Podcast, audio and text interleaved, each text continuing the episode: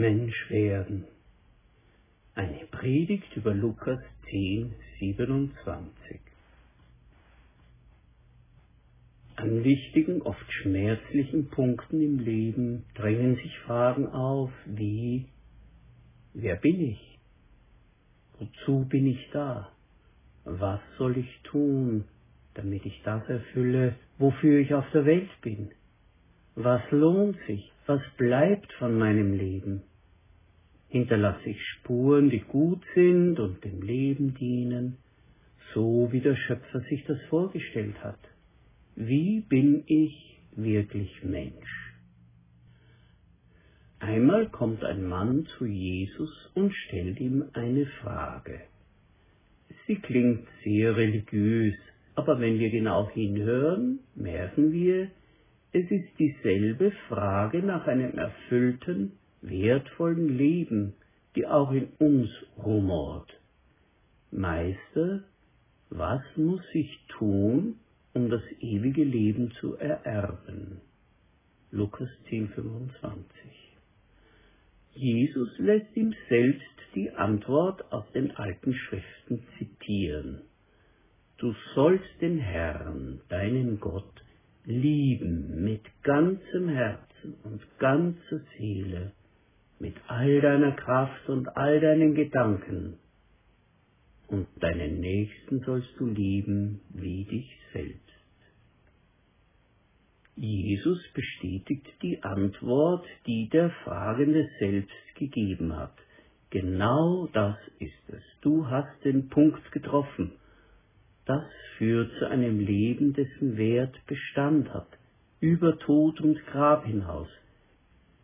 Du sollst lieben, du sollst Gott lieben, du sollst deinen Nächsten lieben wie dich selbst. Wir gehen zum ersten Hauptgedanken, du sollst lieben. Das ist der Zugang zur Frage, wie können wir wirklich Mensch sein? Aber was bedeutet das, du sollst lieben? Im heutigen Sprachgebrauch kann das ja alles oder nichts heißen. Lieben, so verstehe ich es, bedeutet einerseits etwas von mir hergeben mit der Absicht, dass es anderen gut geht. Lieben bedeutet andererseits dass ich meinen Stolz überwinde und einsehe, ich brauche auch etwas von den anderen. Ich darf auch nehmen. Was ich hier sage, ist alles andere als selbstverständlich. Man könnte genauso gut sagen, glücklich wirst du nur, wenn du von niemandem abhängig bist, wenn du nichts brauchst, aber auch nichts gibst, nur so kann ich niemand verletzen, nur so kann dich niemand ausbeuten. Leben könnte ja auch horten heißen. Ich behalte alles für mich. Meine Zeit, mein Herz, mein Geld, meine Gefühle, meine Arbeitskraft, ich gebe nichts her. Und viele gehen tatsächlich diesen Weg, nehmen, horten sich innerlich eine Festung bauen. Unser Bibeltext warnt uns indirekt davor, diesen Weg zu beschreiten. Er führt in die Sterilität. Er macht uns arm. Er lässt etwas in uns erkalten und absterben. Mensch werden, leben, heißt lieben, zu geben und zuzulassen, dass der andere mir etwas gibt. Es gibt ja diese bekannte Gleichnisgeschichte, ein Mann kommt in die Hölle, Menschen sitzen an einem reich gedeckten Tisch, haben steife Arme, kämpfen verzweifelt darum, etwas in ihren Mund zu bekommen. Der Mann geht daraufhin weiter ins Paradies und stellt erstaunt fest, dass auch hier die Menschen an einem reich gedeckten Tisch sitzen und auch steife Arme haben. Aber sie sind fröhlich und guter Dinge, reden, plaudern, feiern. Sie haben nämlich entdeckt, dass wohl keiner selbst essen kann, dass sie aber sehr wohl einander füttern können. Das meine ich. Das ist der Weg, Mensch zu sein, unser Dasein zur Erfüllung zu bringen, einander füttern. Du sollst lieben. Das ist die Richtung, in die wir aufbrechen wollen. Du sollst den Herrn, deinen Gott, lieben. Das ist jetzt für unsere Ohren gewöhnungsbedürftig, dass wir nicht gleich auf der mitmenschlichen Achse weiterdenken können, sondern an diese andere Dimension verwiesen werden, auf Gott. Darin steckt die Aussage, dass der Mensch ein Wesen ist, das in seinem Kern von der Gottverbundenheit lebt und daraus Mensch wird. Augustinus sagt, mein Herz ist unruhig in mir, bis es Ruhe findet in dir. Und diese Dimension, diese Verankerung in der Liebe zu Gott ist für das biblische Denken so wichtig, dass ganz nachdrücklich und feierlich verschiedene Dimensionen unseres Wesens genannt werden. Du sollst den Herrn, deinen Gott, lieben mit ganzem Herzen und ganzer Seele, mit all deiner Kraft und all deinen Gedanken. Das Herz. Im Unterschied zur heutigen Körpergeographie ist das Herz für den Hebräer die planende Instanz des Menschen. Das Herz ist durchaus auch empfindsam, aber in erster Linie ist das Herz der Sitz für die Lebensplanung und die Lebensstrategien. Die Seele. Das lautmalerische Wort Nefesh ahmt das Geräusch beim Atmen nach. In erweiterter Bedeutung bezeichnet es alles, was durch die Kehle eingeht. Nefesh bezeichnet den Menschen als bedürftiges Wesen, das abhängig ist vom Lebensodem Gottes. Es hängt an dem Faden des Odems Gottes. Das Wort Nefesh umfasst dann aber auch den Lebenshunger, die Begierigkeit des Menschen, alles, was mit dem Mund gesucht und aufgenommen wird. Die Bibel erkennt den Menschen also in durchaus liebevoller Wirklichkeitsnähe als ein Wesen, das von Sehnsüchten und Begierigkeiten getrieben ist, das bedürftig, abhängig und zerbrechlich ist. Kraft. Der Begriff Kraft kann sowohl die Tatkraft als auch die Vitalität und sexuelle Triebhaftigkeit bezeichnen. Es umfasst also Entschiedenheit, Tatkraft, Schaffensfreude, Willenskraft. Auch damit soll man also Gott lieben. Wie wir eben gesagt haben, verweist dieser Begriff Kraft auch auf die Triebhaftigkeit. Auch in der Bejahung, in der kreativen Nutzung und im verantwortlichen Umgang mit diesem Bereich sind wir aufgerufen, Gott zu lieben. Der biblische Glaube ist nicht nur etwas für Menschen, die das schwache Bedürftige an sich entdecken und zugeben, sondern auch für solche, die stark sind und die sich fragen, wohin mit meiner Energie? Ich will zupacken und anpacken bei etwas, was sich wirklich lohnt. Die Gedanken. Natürlich spielt sich der Glaube nicht nur im Kopf aber der Glaube hat auch eine verstandesmäßige Komponente, die ausgebaut und ausgelotet werden muss. Damit stellen wir uns gegen eine romantische Vereinseitigung, die unserer Zeit durchaus liegt. Heute wird die intensive Erfahrung gesucht und führt zum Auseinanderbrechen von Rationalität und Transrationalität. Ein Begriff dafür ist die Fragmentierung des Menschen und seiner Lebenswelt.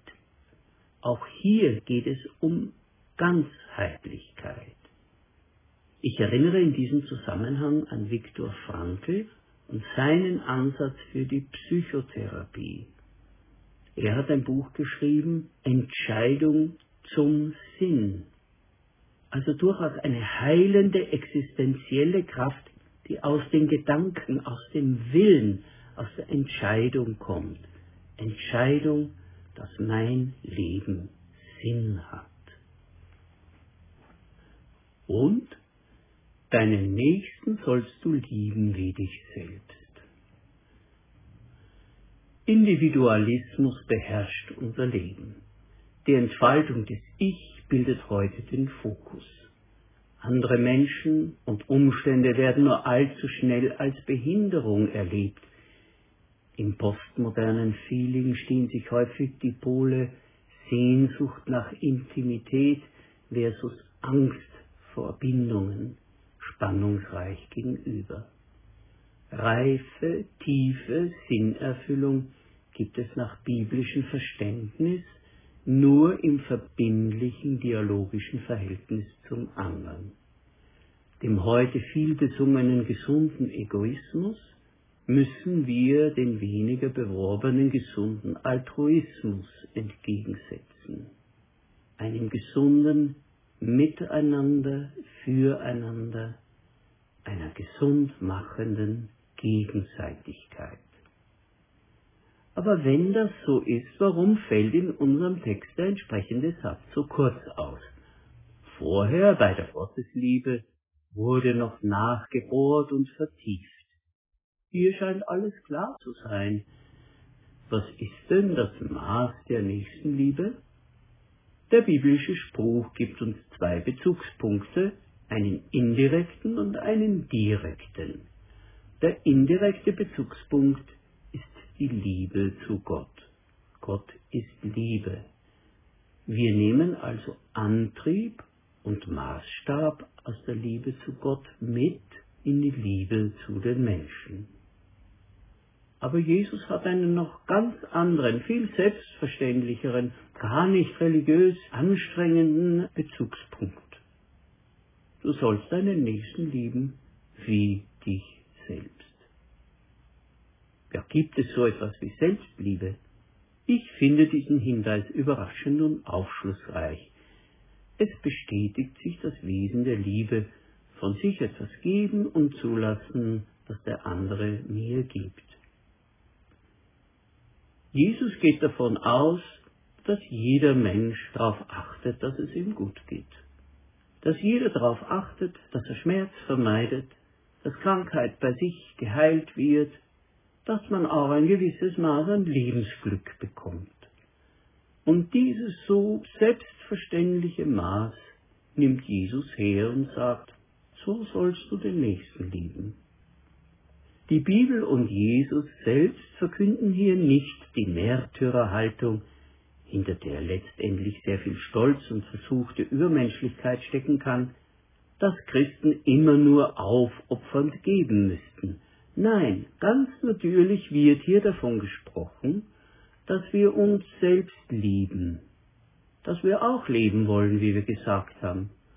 Und Jesus bestätigt das indirekt, dass wir selbstverständlich auch leben sollen. Er sagt an einer anderen Stelle, ich bin gekommen, dass ihr Leben habt, Leben in Fülle. Alle sollen in Gegenseitigkeit und Miteinander satt werden. Geben und nehmen. So hat Gott sich das Leben vorgestellt. Und so ist es auch. Wir müssen es nur mit Gott wiederentdecken und vertiefen. Das Ziel einer reifen Persönlichkeit, einer gesunden Glaubensentwicklung ist auch ein ruhiges, angemessenes Selbstwertgefühl. Man kann dankbar und selbstbewusst das sehen, was man gut kann und wer man ist. Man kann aber auch ruhig seine Grenzen in den Blick nehmen, denn in einem angemessenen Selbstbild sind die Aussagen Ich bin wichtig und ich bin nicht so wichtig in einem entspannten Verhältnis zueinander. Aber noch etwas sollten wir ernst nehmen aus diesem so einfach klingenden Satz. Er führt uns dazu, in uns hineinzuhorchen und dann auch die Situation des anderen zu verstehen. Nur so wird Mitmenschlichkeit möglich. Im Wissenschaftlichen nennt man das Spiegelneuronen, die in uns eingebaut sind und die es ermöglichen, dass wir den anderen verstehen durch das hindurch, was wir auch erlebt haben. Interessant, dass Jesus in seinem kleinen Satz wie dich selbst auch auf diese so komplexe, moderne Erkenntnis vorausblickt. Die Spiegelneuronen in uns, also vom Schöpfer angelegte Möglichkeit, uns hineinzufühlen in andere, die befragen uns. Ist es dir wirklich so fremd, dass jemand aus einem elenden Land weggeht und in einem anderen Land ein besseres Leben aufbauen möchte? Das sind nicht nur heute die Männer und Frauen aus Afrika, vor 150 Jahren waren es die Menschen aus armen oder durch Dürre oder Missernten geplagte Länder, die ausgewandert sind. Können wir das nicht verstehen? Können wir es nicht nachfühlen, sagen wir, dass eine Mutter sich zutiefst wünscht, dass ihr Kind fröhlich spielen kann und nicht angepöbelt wird, auch wenn diese Mutter ein Kopftuch aufhat? Wir sollen aus der Liebe, die wir zu uns selbst haben, mitfühlen können, was der andere, die andere braucht und es ihm, ihr gönnen und soweit es an uns liegt, das auch zu ermöglichen. Wir kommen zum Schluss. Leben und Menschwerden heißt lieben. Lieben heißt, ich gebe etwas von mir her.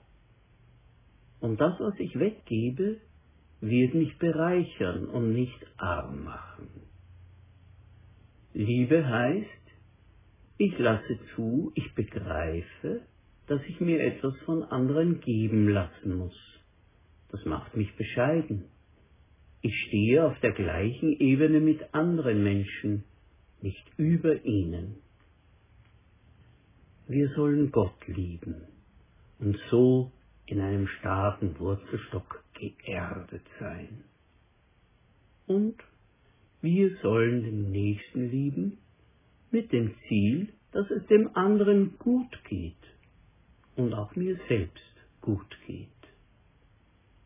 Du sollst den Herrn, deinen Gott, lieben mit ganzem Herzen und ganzer Seele, mit all deiner Kraft und all deinen Gedanken. Und deinen Nächsten sollst du lieben wie dich selbst. Amen.